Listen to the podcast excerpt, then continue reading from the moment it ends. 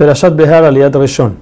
La Torah empieza diciendo que Hashem le dice las leyes de Shemitah a Moshe, pero le dice que le habló en Har Sinai. Aún que sabemos que todas las leyes fueron dadas en Har Sinai, aquí la Torah lo repite.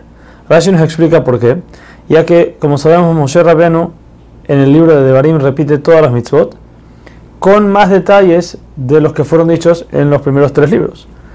Entonces, cuando la ley de Shemitah, que no se repite en Devarim, es solamente escrita en este lugar, con todos sus detalles, por eso la Torah nos dice que fue dicha en Har Sinai, para enseñarnos que así como Shemitah fue dicha tanto la ley misma como todos sus, detalles en Har Sinai, así también todas las demás leyes fueron dichas en Har Sinai con todos sus detalles y Moshe solamente las repitió en el libro de Devarim.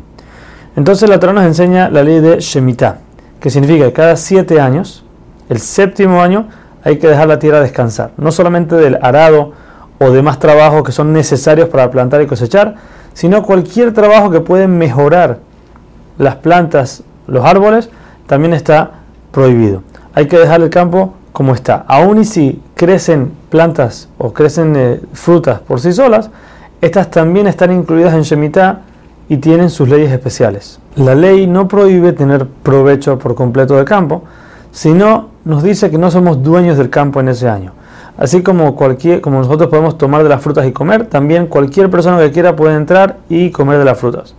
La Torah permite guardar en los establos para darle de comer a los animales, que se le da todos los días, hay que guardar un poco, entonces la Torah sí permite guardar para eso, solamente que en el momento en que en el campo ya no haya de ese producto, se ha acabado, entonces ahí uno tiene que sacar lo que tiene guardado y dejar que todo el mundo lo tome. Una vez pasan siete conjuntos de Shemitah, o sea, 49 años, el año siguiente, o sea, el año 50, se llama Yobel. Este año todos los campos que fueron vendidos a otros regresan a sus dueños originales.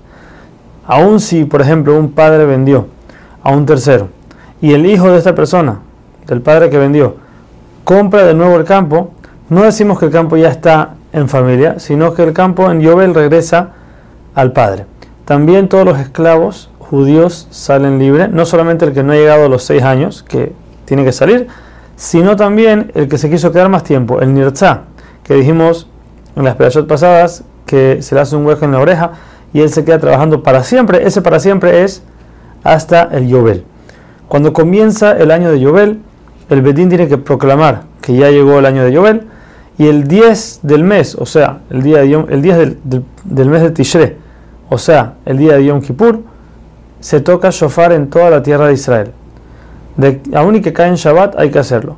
La Torah nos enseña aquí un punto eh, de que solamente cuando es Yobel se puede tocar el shofar en Shabbat. Pero cualquier Rosh Hashanah no se hace en cualquier lado, solamente en el Bedín se permite de la Torah tocar el shofar. Hoy en día nosotros no tocamos el shofar del todo en Rosh Hashanah en Shabbat. El año de Yobel, aparte de estas leyes, tiene las mismas leyes de Shemitah en lo referente al campo y la recolección de sus frutas.